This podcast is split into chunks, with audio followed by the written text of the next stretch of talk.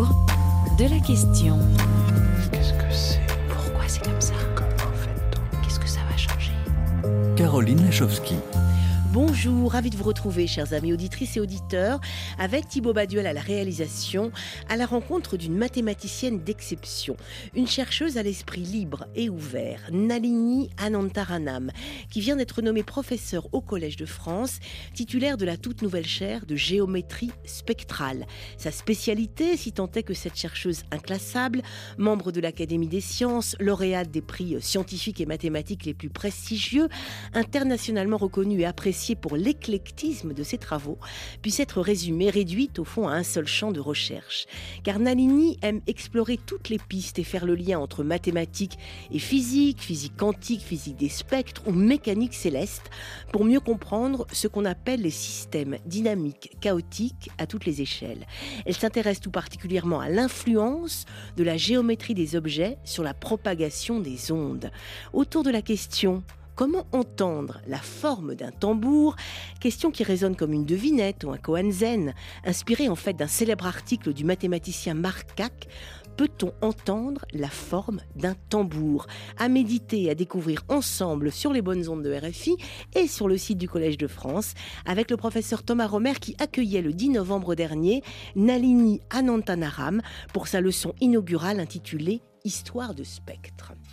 On a quand même une très longue tradition mathématique au Collège de France, bien comme l'a rappelé notre collègue Pierre-Louis Lyons qui vous a présenté qu'il n'y a euh, jamais eu une chaire au Collège de France expressement dédiée à la géométrie spectrale. La théorie spectrale, d'après ce que je n'ai compris, est un point de rencontre de nombreuses disciplines mathématiques et s'intéresse au lien entre la géométrie d'un objet et ses fréquences de vibration. Elle cherche à comprendre le lien entre la géométrie initiale d'un problème, comme la forme d'un instrument de musique, et le spectre, à savoir la fréquence propre de l'objet.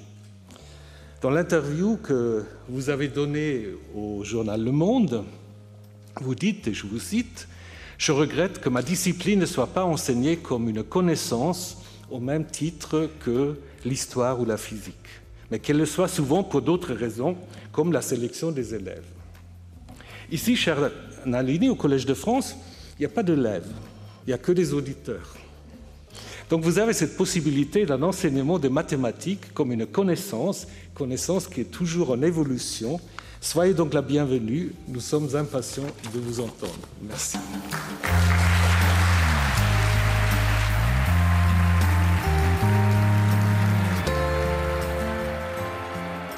Impatient, nous aussi. Bonjour Nalini Anantaraman. Bonjour. Merci d'être en direct avec nous. Alors je signale juste à nos auditeurs et aux internautes qui réagissent déjà sur notre page Facebook qu'ils peuvent voir et écouter l'intégralité de votre leçon inaugurale, suivant vos cours également en accès libre, on le rappelle, sur le site du Collège de France.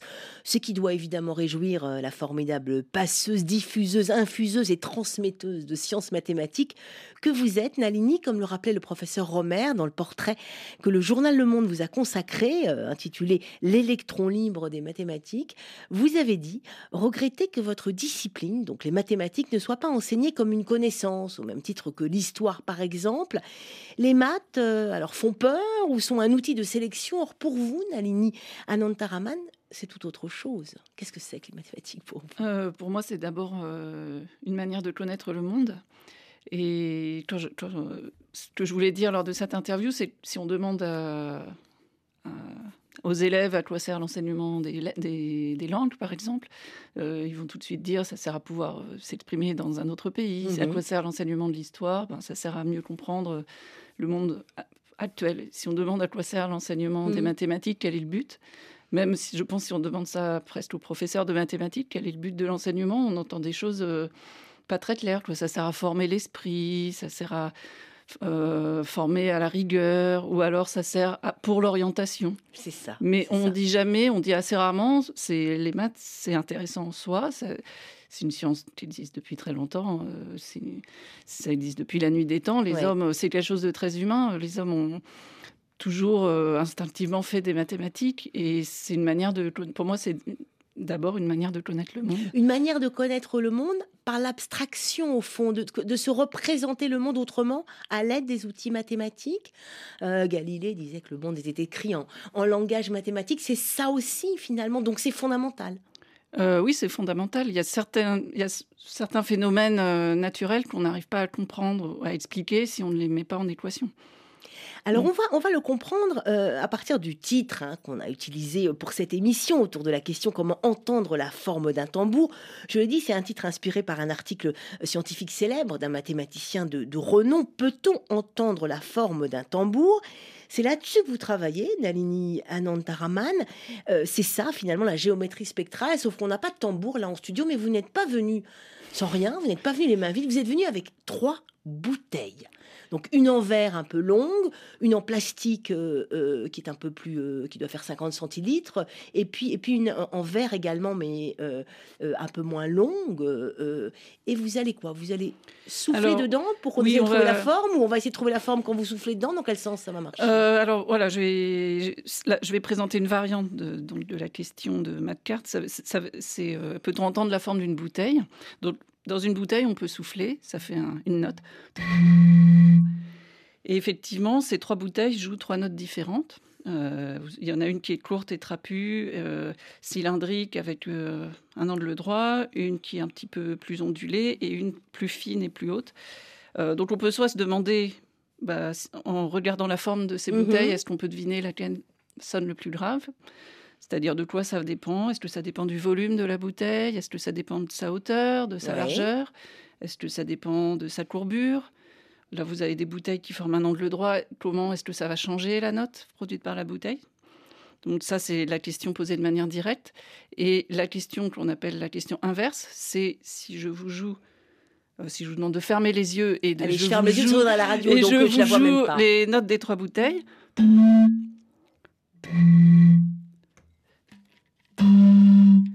Est-ce que, petit quiz, est-ce que vous, vous pouvez associer euh, la note à chaque bouteille les yeux fermés? Associer la note à une forme, ça semble impossible. C'est-à-dire, euh, même la question plus, sérieuse, alors l'article de, de, Marc Katz, c'est une des raisons pour laquelle il a été célèbre, c'est qu'il a un titre assez amusant, beaucoup plus amusant que la plupart des titres des articles de mathématiques. C'est ça, peut-on entendre la forme d'un tambour? Mais d'une manière générale, la, question c'est euh, est-ce qu'on peut faire le lien entre la forme d'un objet et la, la manière dont les ondes se propagent dans cet objet? C'est ça, parce qu'en fait, c'est des ondes. je rappelle juste comme ça que vous êtes musicienne, par ailleurs, euh, outre le fait que vous soyez mathématicienne, pianiste, vous jouez aussi de la flûte traversière. Voilà Alors, pourquoi mon premier vous arrivez à jouer dans, voilà, Mon premier instrument, c'est le piano, mais j'ai une période euh, flûte traversière, et puis je joue un peu d'orgue aussi. D'accord, dans lequel il y a aussi du passage de l'air et des ondes. voilà. Euh, donc ça, c'est un côté un peu ludique de la question, mais en fait, c'est une question qui a énormément d'applications beaucoup plus sérieuses, hein, parce que par exemple, quand on fait une échographie ou qu'on veut explorer les sous-sols, euh, on envoie des ondes à l'extérieur et on essaye de, d'après la manière dont se propagent les ondes, par exemple dans le corps humain, on essaye de reconstituer ce qu'il y a à l'intérieur. Ça paraît, on se pose même plus la question maintenant qu'on voit une échographie de comment on fait pour de, pour voir ce qu'il y a à l'intérieur, juste en mettant le bébé qui est dans en, le ventre, voilà, en, fait, en hein. mettant euh, simplement une sonde à l'extérieur, c'est en laissant propager des ondes. Et, donc en fait, c'est-à-dire mm. que la question vous posez ce quiz en regardant la forme de ces mm. bouteilles, en entendant leur son, c'est pas possible d'y répondre comme ça. Euh, je pense j'ai un petit peu réfléchi. Je pense qu'il n'y a pas de réponse intuitive. Euh, si, je ne sais pas si vous avez réussi à mémoriser quelle bouteille jouer quelle note, mais Et pourtant, je les franchement, la plus grave, je crois que c'est celle-ci. C'est la plus longue. Qui est aussi la plus fine et la plus longue. Mais je pense qu'il n'y a pas vraiment de manière de deviner. Il faut vraiment écrire des équations, ah, qui sont voilà. des équations qui viennent de la physique, parce qu'il y a des lois de la physique qui nous disent euh, comment se propagent les ondes, il y a des forces de pression qui interviennent, etc. Donc, on, c'est des équations avec des lettres, hein, des X, des Y, euh, souvent. Il faut, il faut en passer par les mathématiques, c'est ça que Je vous pense dites, vraiment que cette question-là, on ne peut pas y répondre sans euh, passer par d'abord la mise en équation d'après les lois de la physique, puis l'étude mathématique de ces équations. C'est ça, dès qu'on vous, vous reliez les deux, et vous ne voulez pas, non pas différencier les deux, mais vous, dans vos sujets d'études, dans vos sujets de recherche, c'est toujours extrêmement large. J'ai d'ailleurs à ce sujet une question à vous poser tout de suite. C'est pas moi qui vais vous la poser, elle est soulevée par un autre génial mathématicien, éclectique comme vous, empêcheur de penser en rond comme vous. C'est le professeur Étienne Gis qui était récemment notre invité pour faire passer les sciences mathématiques ou physiques à travers l'étude des flocons de neige ou d'un ballon de foot. Il a une question pour vous, Nalini, on l'écoute. Bonjour Nalini, c'est Étienne qui te parle. Euh, on me demande de te poser une question et j'ai envie de te poser la question suivante, que j'ai été très impressionné pendant ta leçon inaugurale au Collège de France quand à un moment, alors que tu parlais beaucoup de physique, de maths, de maths, de physique, tu as essayé de te défendre en disant je suis mathématicienne. Et tu as même dit j'en ai un peu marre que mes amis me demandent si j'ai fini de compter les étoiles dans le ciel ou quelque chose comme ça. Quel est ton ressenti face à cette incompréhension du grand public sur la différence entre les maths et la physique? Votre réponse, chère Nalini Anantaraman. Euh, alors, en mathématiques, comme je l'évoquais, on travaille sur des objets très abstraits qui sont des équations. Euh, et des objets dont la plupart de nos interlocuteurs n'ont pas l'habitude. Et donc, c'est très difficile en faire de, faire passer auprès de nos proches. Euh, c'est ça, d'expliquer ce vraiment ce qu'on fait. Mmh. Parce qu'au fond, tout se passe dans, votre tableau noir mental, j'ai envie de dire, euh, euh, quand il est question de mathématiques. Enfin, c'est de l'abstraction C'est de l'abstraction. On démontre des théorèmes, on écrit des formules, on démontre des théorèmes. Et moi, c'est quelque chose que j'ai un petit peu de mal à assumer. Je trouve ça difficile dans des conversations de, de voir le regard un peu sceptique de mes interlocuteurs. Et donc, euh, déjà, d'une part, moi, j'aime bien savoir que les questions que j'étudie ont un petit rapport avec la physique, donc avec le monde concret, même si je n'ai pas du tout en vue d'application euh, technologique. Hein, c'est pas forcément ça qui, qui m'anime. Euh, mais j'aime avoir ça dans un coin de la tête. Et puis, j'utilise beaucoup le lien avec la physique et les expériences pour essayer de faire comprendre à, à, mes amis ce que je fais. Mais ça comme le disait Étienne, comme j'en ai parlé lors de la leçon inaugurale, il y a souvent des malentendus. Mmh euh, des amis croient que je suis physicienne, que j'étudie la mécanique quantique, ou euh, quand je parle de mécanique céleste, ils pensent que je suis astronome. Alors que vraiment, je, voilà, je démontre des théorèmes, je suis mathématicienne. Euh, ma manière de comprendre les choses, c'est vraiment par la démonstration.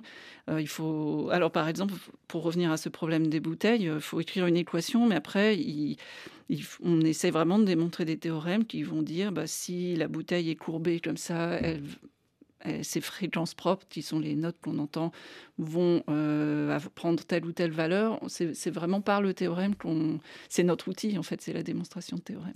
C'est votre outil, mais en même temps, en tant que mathématicienne, vous faites constamment des ponts, des liens, vous ne vous enfermez jamais. Vous avez commencé à travailler sur la théorie du chaos. Enfin, euh, si certains de vos amis vous croient astrophysicienne ou physicienne quantique, c'est pas tout à fait par hasard, parce qu'au fond, vous, vous, travaillez, comment dire, avec vous changez régulièrement de, sujet. Au fond, je ne sais pas si c'est trouver qui vous intéresse, c'est peut-être chercher.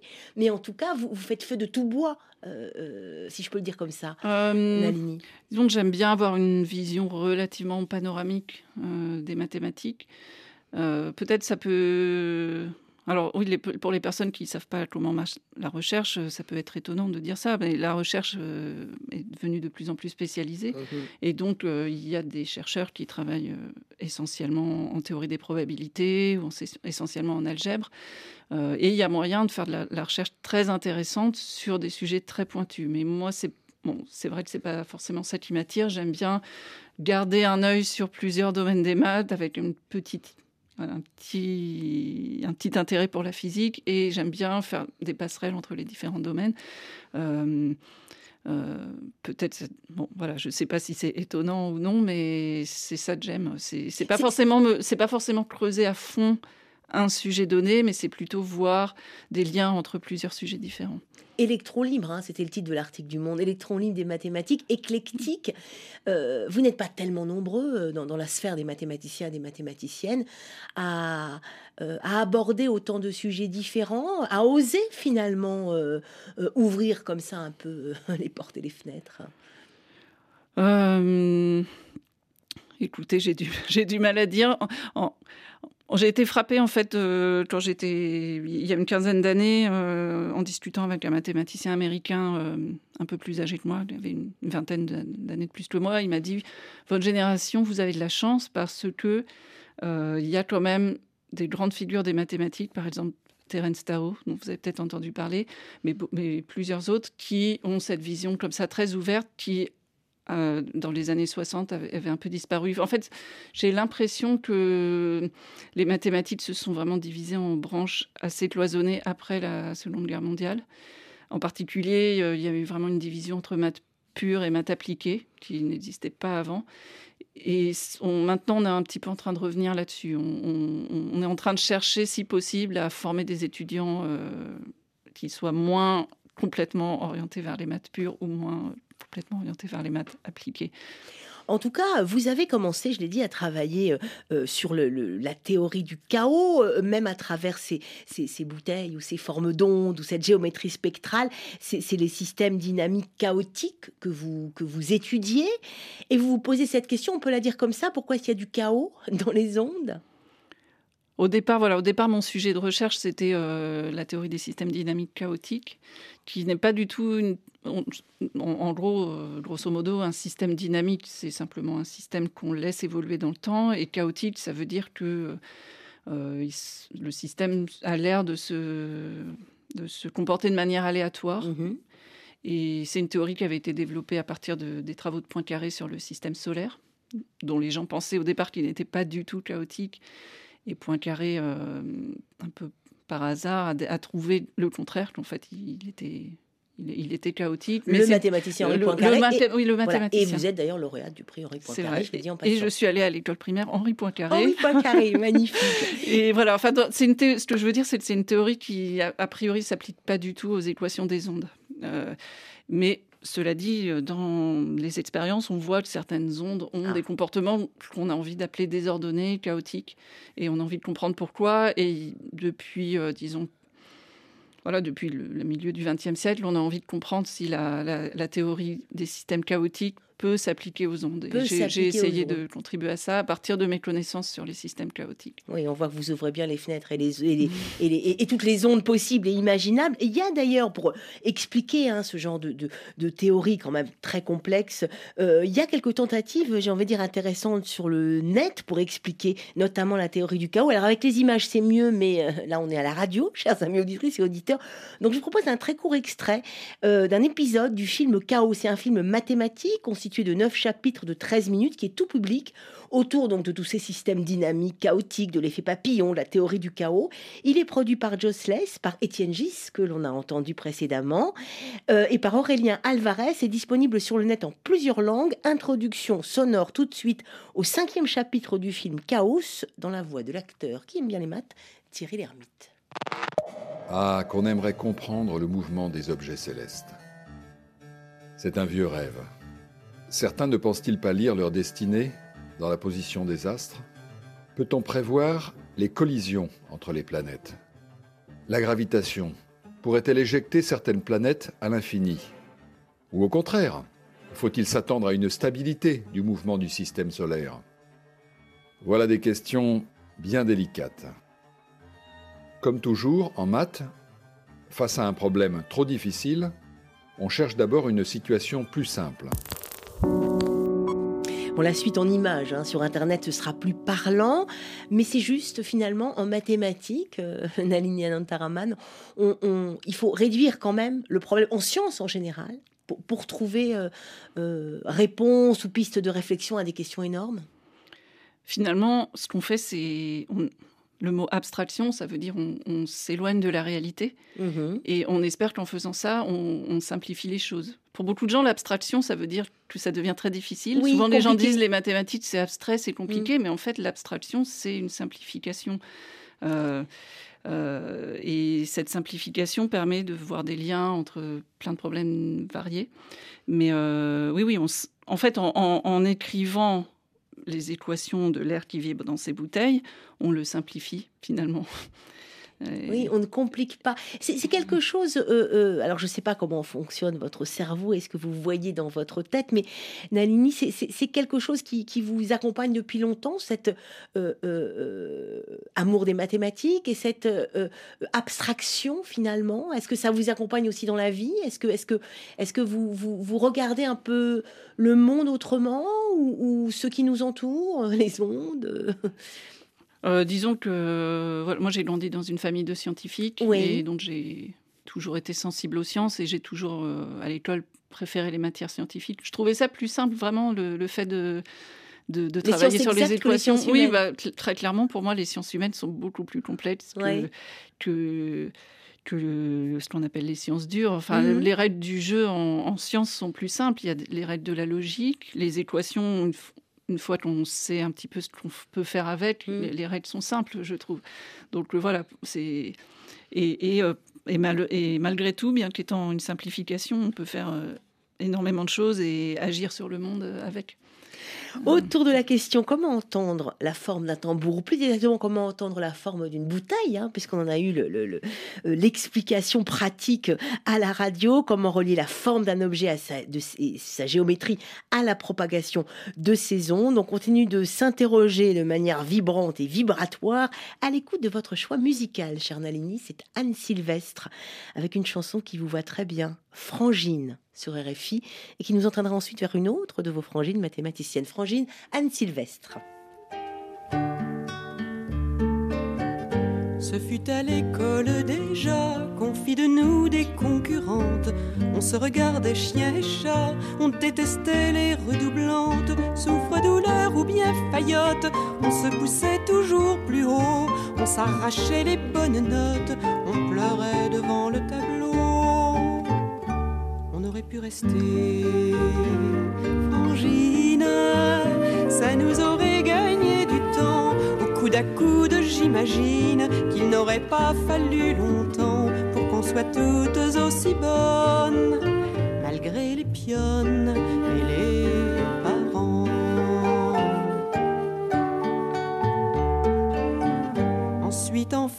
des garçons, commença la grande offensive.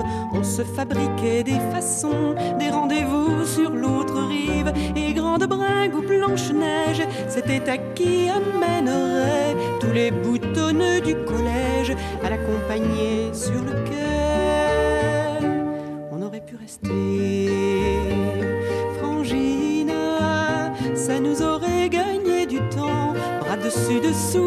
j'imagine qu'on aurait de ces débutants avant que la vie les assomme, puis faire des hommes par des enfants.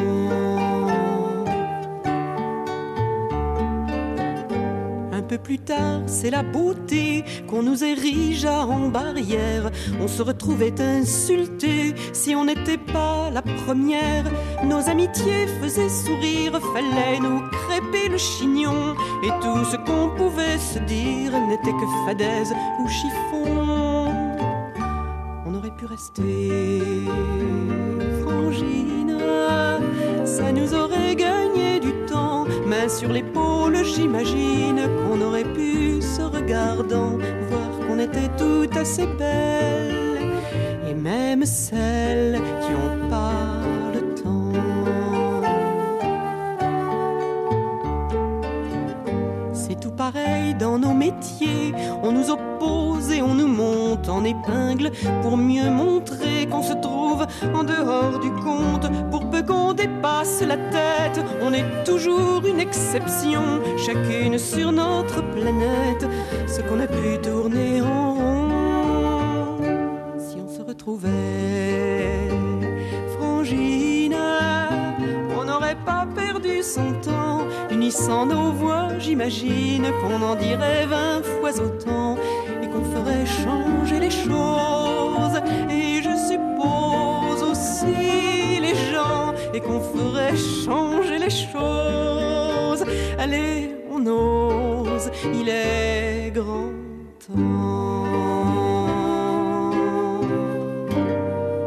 Allez, on ose Anne Sylvestre sur RFI Frangine. Pourquoi ce super choix musical, Nalini Anantaraman Euh, bah, je trouve qu'elle a une manière euh, très fine en fait de décrire euh, les, La les condition rapports, féminine, la on va condition dire, hein, ouais. les rapports entre entre filles et en particulier, bon, il y a ce paragraphe euh, sur les métiers, cette Et phrase pour, pour peu qu'on dépasse la tête, on est toujours une exception. Euh, c'est vrai, nous, on est assez peu de mathématiciennes euh, en, en France et dans le monde, et on est toujours présentés comme des exceptions, alors qu'on se sent comme les autres mathématiciens. En, réalité, on ne se sent pas différent. Enfin, voilà.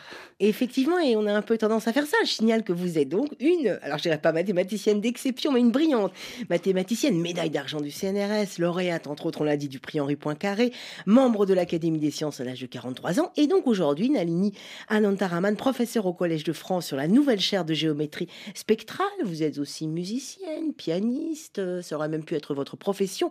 On y reviendra peut-être. En tout cas, sur les bancs de l'école normale supérieure, vous avez été euh, la frangine d'une autre mathématicienne d'exception. Je ne sais pas comment le dire, mais dans la même promotion que la très brillante mathématicienne Laure Saint-Raymond, qui vient, qui a été nommée elle euh, euh, première professeure permanente au prestigieux institut des hautes études scientifiques à l'IHES. Alors, je sais qu'on vous associe justement, mmh. souvent tous les deux. On l'a fait nous aussi, hein, car comme comme vous, Laure Saint-Raymond, c'est aussi une chercheuse engagée pour une meilleure diffusion, transmission, euh, enseignement, partage des sciences mathématiques. Vous avez toutes les deux aussi envie d'ouvrir grandes les portes et les fenêtres de la connaissance. C'est peut-être pour ça aussi qu'on vous retrouve toutes les deux finalement en première euh, ligne aujourd'hui de projets de recherche collectifs et créatifs en mathématiques. Écoutons donc la professeure Laure Saint-Raymond, votre frangine, et vous réagirez ensuite. Un système qui est arrivé un petit peu euh, à bout de souffle en fait, euh, qui a voulu être toujours plus euh, productif, avec toujours plus de publications, toujours plus de prix, toujours plus de ceci, toujours plus de cela. Et je crois que aujourd'hui en fait, c'est pas possible de continuer dans cette dans cette dynamique et que voilà, il est urgent de trouver d'autres façons de faire. Est-ce qu'on a été dommé parce que à ces postes-là parce qu'il y avait une volonté générale de la communauté de changer un petit peu? Ça, c'est, euh, j'aimerais que ce soit la, raison, mais je, je, n'y crois pas tellement. Ou est-ce que aussi on est d'une génération qui peut-être est plus sensible à cette euh, évolution des choses? Vous définiriez comment justement votre, votre sensibilité au fond à toutes les deux, de, de, d'ouvrir un peu les portes et les fenêtres euh, et de ne pas vous restreindre à votre univers mathématique? En fait, pour moi, c'est une euh, euh, quelque part une, euh, une nécessité d'être ouvert pour être créatif. Et je pense que à trop vouloir pousser les gens en, mesurant les choses de façon très quantitative et puis en, voulant toujours des gens qui sont plus spécialisés, plus forts techniquement, on assèche un peu en fait le processus de créativité. Donc pour moi en fait cette ouverture et puis le, fait de ne pas se restreindre quelque part à, une compétition parfois le milieu de la recherche est très compétitif, et puis qui soit basé sur, sur des critères extrêmement techniques. pour moi, c'est pas juste choisir une autre direction, c'est juste pouvoir respirer. Alors après, je pense que il y a aussi sûrement des, urgences en termes de, développement scientifique. Je ne sais pas dire exactement. pour moi, il y, a, une vraie question. Alors après, je ne sais pas si c'est, on se pose plus ce, genre de questions quand on commence à prendre de l'âge, ou, mais qui est de savoir finalement quel sens on donne à son travail.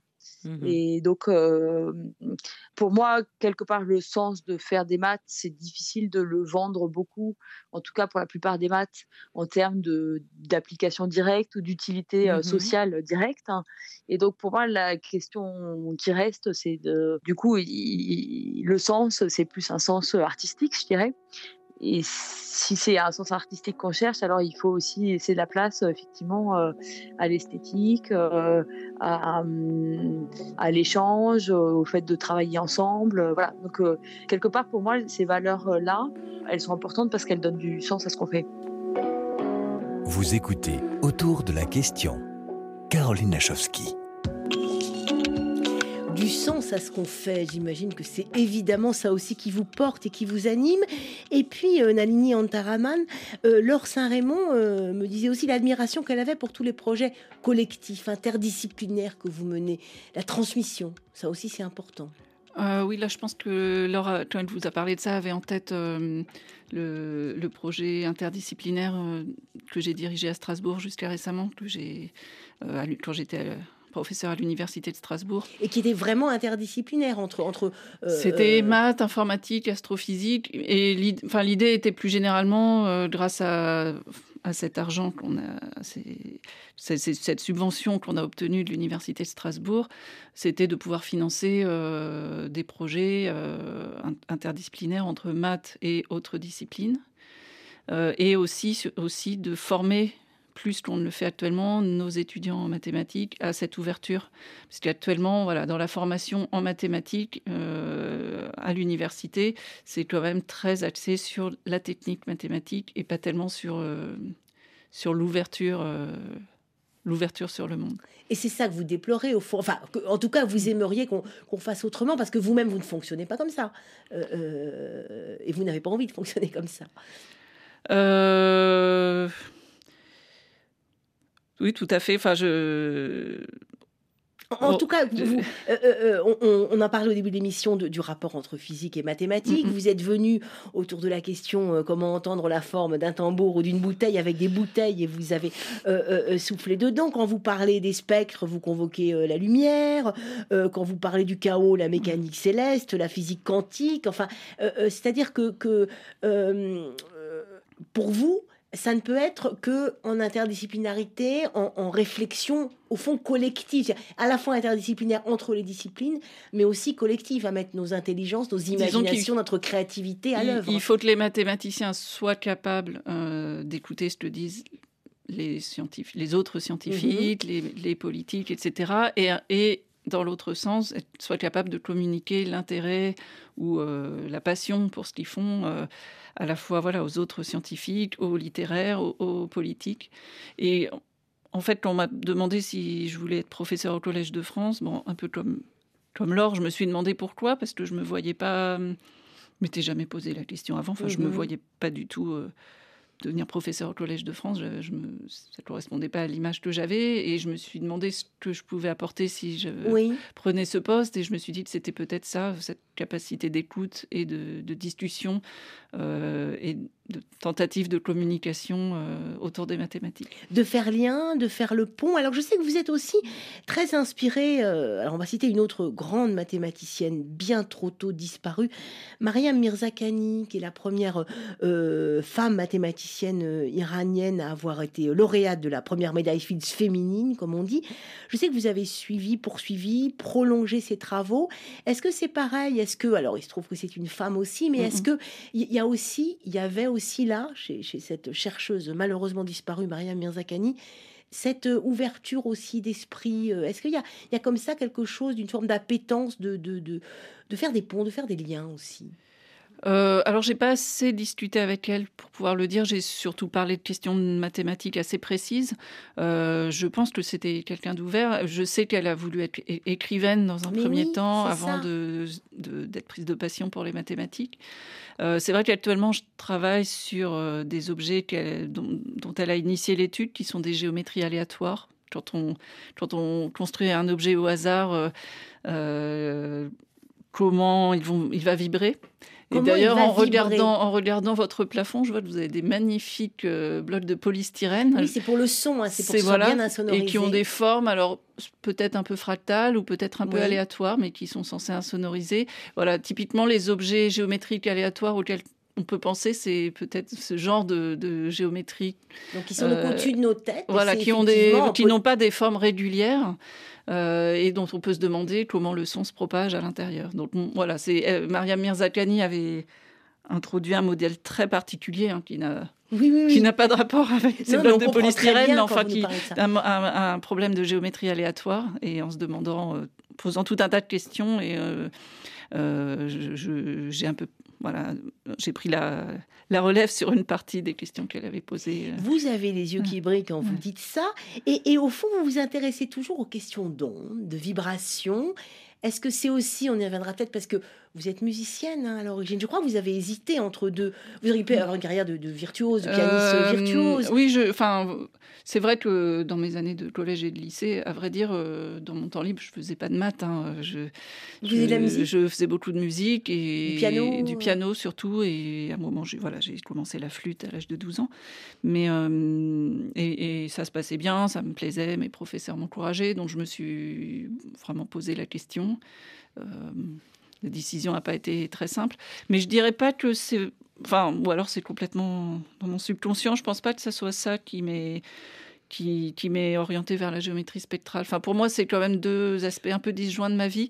Là, finalement, la, la, raison pour laquelle euh, je me suis mise récemment à souffler dans des bouteilles, c'est pour préparer un exposé pour des lycéens euh, à l'Académie des sciences. Et c'est parce qu'Étienne Gis m'a dit à plusieurs reprises, euh, m'a dit voilà, tu fais de la musique, tu devrais peut-être euh, parler de musique et, de, et de son et de maths. Mais c'est, je pense pas que ça soit vraiment mon goût pour la musique qui m'ait poussé vers, euh, vers la, géométrie spectrale, parce que c'est c'est pas spécialement les applications directes qui m'intéressaient. C'est quoi qui vous intéresse le plus là-dedans, dans cette question d'onde, de vibration, de forme, enfin de géométrie spectrale? C'est difficile à dire, enfin, oui. à partager pour des profanes comme nous. C'est alors actuellement, bon, voilà, la, question euh, vraiment inspirée des travaux de Maria Mirzakhani sur laquelle je travaille, c'est le lien entre la taille d'un objet et euh, sa fréquence fondamentale, c'est-à-dire le, le, son le plus bas qu'il peut émettre. Oui. Vous avez vu sur l'exemple de ces bouteilles que on imagine en général qu'un objet. Refaites-nous un, petit, son euh, pour nos auditeurs. C'est une bouteille très longue. C'est une bouteille très longue et fine et qui fait un son assez grave. Mais hum, on a l'habitude en musique d'imaginer que les instruments les plus grands sonnent plus graves. Et c'est une intuition qui est en partie vraie, mais qui est en fait, euh, c'est pas tout le temps, c'est vraiment pas tout le ah. temps le cas. Euh, on peut construire vraiment des, des, des contre-exemples, même des instruments de musique qui ne satisfont pas ça. Mais c'est une question de géométrie, euh, même indépendamment de toute application musicale, c'est une question de géométrie importante, de savoir si on peut construire des grands objets, mais qui ont une fréquence fondamentale élevée, c'est-à-dire qui produirait un son aigu euh, si, on, si, c'était si on soufflait voilà, ah mais je, mm. je, comprends je vous suis et ça a des liens en fait avec euh, c'est une question qui est omniprésente dans plein de branches des mathématiques. C'est qui, et qui est aussi liée à des questions d'informatique théorique mais ça utilise la théorie des groupes euh, de, la théorie de la combinatoire. Enfin ça, actuellement ce type de question est présente dans beaucoup de branches des mathématiques.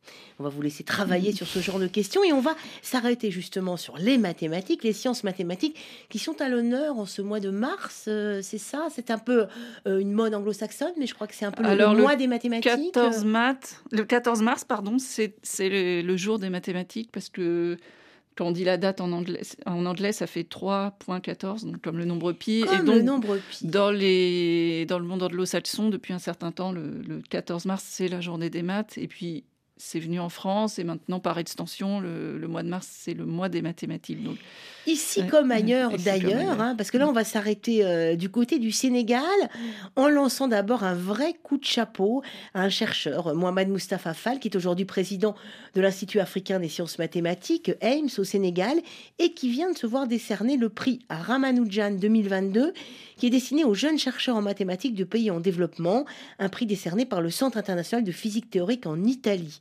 Alors sachez, ça c'est pour nos amis auditrices et auditeurs qui sont au Sénégal et qui aiment les mathématiques, que le professeur Mohamed Mustafa Fall va participer donc ce dimanche 5 mars, en ce mois des mathématiques, ce dimanche 5 mars prochain à Kolda au Sénégal, aux toutes premières journées scientifiques des mathématiques. Explications et programmes sur le site du ministère de l'Enseignement supérieur et de la Recherche au Sénégal et tout de suite sur RFI. Invité d'honneur de ces journées, le professeur Mohamed Mustafa Fall, lauréat du prix Ramanujan 2022 pour les jeunes mathématiciens des pays en développement et président de l'Institut africain des sciences mathématiques AIMS. Il animera une conférence sur le thème Décryptage des mathématiques dans des phénomènes naturels. Le professeur Fall sera accompagné par d'éminents mathématiciens sénégalais et africains que sont les professeurs Bernadette Faifal de l'Université Alun Diop de Bombay, Daoudanyan Jata et Salomon Sambou de l'Université Hassan de Ziguinchor et de Jaraf de l'Université Cheikh Anta de Dakar. Les lycéens et collégiens de la commune de Kolda et du département sont invités à assister massivement à cette importante rencontre sous la présence effective du ministre en charge de l'enseignement supérieur, de la recherche et de l'innovation. Journée scientifique de mathématiques à Kolda, le 5 mars 2023. Qu'on se le dise, rendez-vous à Kolda le 5 mars, dimanche prochain. Ça vous inspire quelque chose, Anantaraman cette diffusion, euh, parce qu'au fond, sur le continent africain, il y a un vrai dynamisme autour de ces sciences mathématiques, mais en même temps, c'est compliqué. Hein. On a des très bons étudiants qui viennent du Sénégal, qui viennent dans les universités françaises. Et récemment, à la fin d'un de mes cours au Collège de France, il y a un monsieur euh, qui est arrivé du Sénégal, un Français qui est arrivé du Sénégal, avec euh, dans son sac euh, une liasse de papier qui lui avait été transmise par quelqu'un qui apparemment dans un tout petit village au Sénégal et qui fait des mathématiques à mmh, longueur de mmh. journée, mais tout seul ça a l'air d'inquiéter un peu sa famille.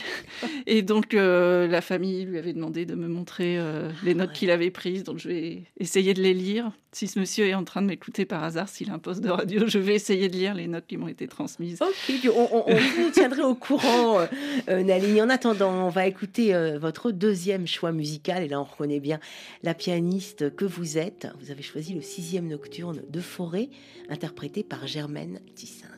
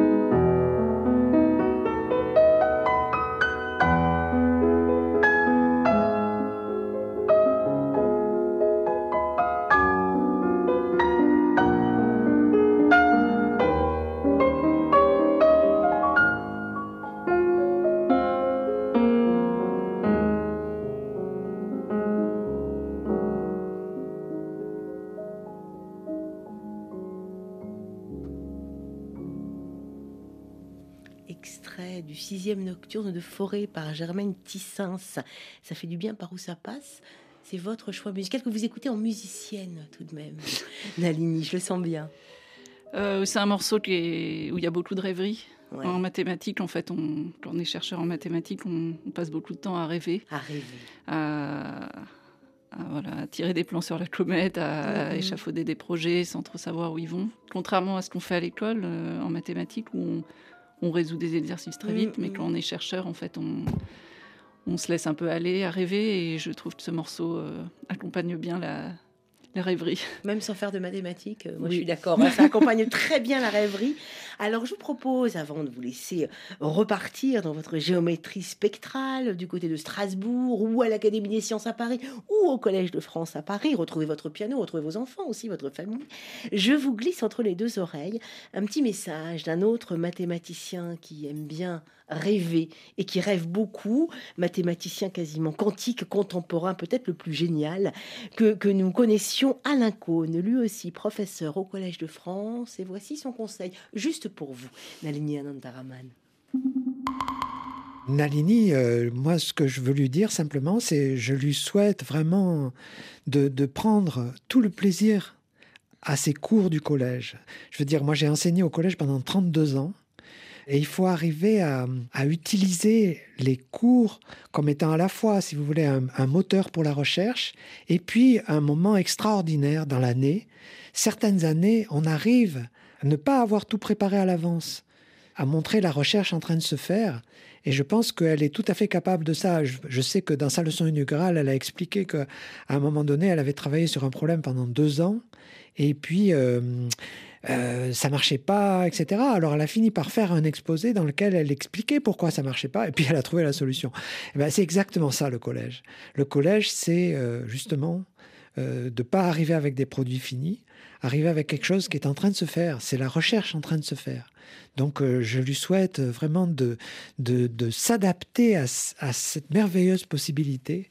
Selon les années, on change. Il faut, il faut pas hésiter à changer. Il faut pas hésiter. Et elle est comme ça, puisque justement, elle a, elle a déjà euh, travaillé sur des sujets assez variés, etc. Donc euh, je lui souhaite vraiment tout le plaisir des cours du collège le plaisir des cours du collège, selon Alain Cohn, grand et génial mathématicien, euh, Nalini, le, plaisir de, faire passer la recherche en train de se faire, et finalement, quand on bute, ça fait partie du, chemin. Euh, bah, quand on bute, souvent on se dit là, il y a vraiment quelque C'est que, ah, c'est que j'ai c'est que j'ai mis, le doigt, sur, quelque, chose. il faut, faut pas que, faut pas que je lâche. Plus c'est plus c'est difficile, plus moi plus c'est difficile, plus je me dis qu'il y a vraiment quelque chose, euh, il y a quelque chose d'intéressant caché derrière. Euh, après, il faut un peu les nerfs pour pour accepter de, buter pendant longtemps et, de s'acharner pendant. Moi, j'ai eu de la chance d'avoir un, poste permanent très vite après ma thèse. Hein. J'ai été prise tout de suite maître de conférence et c'est là que j'ai pu prendre tout mon temps pour euh, buter sur quelque chose de difficile. Les jeunes chercheurs, maintenant, actuellement, ils ont souvent une période plus longue, hein, parfois 5-6 ans, où ils ont des postes temporaires, où ils doivent faire leurs preuves en publiant sans arrêt et ils n'ont pas cette chance de, pouvoir s'acharner euh, comme j'ai pu le faire. Et s'acharner en mathématiques, ça veut dire sans cesse remettre, enfin buter, mais vous parlez de rêver aussi, ça veut dire aussi s'arrêter, laisser infuser, partager avec d'autres. Euh, euh, comment est-ce qu'on s'acharne en mathématiques? On essaye déjà oui, souvent déjà quand on travaille sur un problème de recherche, on ne sait pas du tout dans quelle direction partir, mmh mais on a une quelques petites intuitions. Donc on essaye plein de choses. Ah euh, on revient en arrière parfois. Il y a des moments un peu de désespoir. Hein. Moi, je ne trouve pas que ça soit toujours agréable. Bien sûr, bien sûr. Euh, et puis euh, des moments de joie où on, a l'impression d'un seul coup que une année passée à à stagner euh, vient de, porter ses fruits. Euh, et qu'il y a quoi dans ces cas-là Comme une éclaircie, une compréhension, quelque chose qui, qui s'éclaircit? Un déclic. Euh, et un sentiment. Ouais, une certitude aussi. Voilà, le déclic, c'est d'un seul coup une certitude. que les d'un seul coup les choses se sont agencées comme il fallait et qu'on et que on a vraiment découvert quelque chose de nouveau et que qu'on va pouvoir construire dessus. Merci infiniment d'avoir fait partager à votre manière non seulement les mathématiques, mais la recherche. Et puis, moi, je voudrais un petit son de, je sais pas, de la bouteille, la, la, oui, celle que vous avez devant vous qui est un peu trapue. Merci infiniment, Nalini. La prochaine fois, vous venez avec votre flûte traversière. Merci d'être venu en direct et je renvoie euh, Nalini Anantaraman. Je renvoie tous nos auditeurs et auditrices intéressés, ils sont nombreux, hein, sur vos cours, sur votre leçon inaugurale à écouter, à voir sur le site du Collège de France. Le lien, bien sûr, est sur notre page. Accès libre et gratuit, qu'on se le dise. À bientôt. Merci, Nalini Anantaraman. Merci pour l'accueil et au revoir.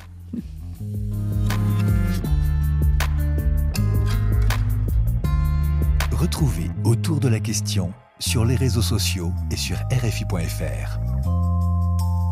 Autour de la question, c'est fini pour aujourd'hui. N'hésitez pas à partager et à vous abonner à notre podcast disponible sur toutes les plateformes et sur l'application RFI Pure Radio. Au plaisir de vous retrouver demain, chers amis auditrices et auditeurs, pour notre rendez-vous mensuel avec mes consoeurs et confrères de la presse scientifique qui viendront, vous le savez, avec leur magazine pour vous les faire gagner. Thibaut Baduel était à la réalisation, merci à lui.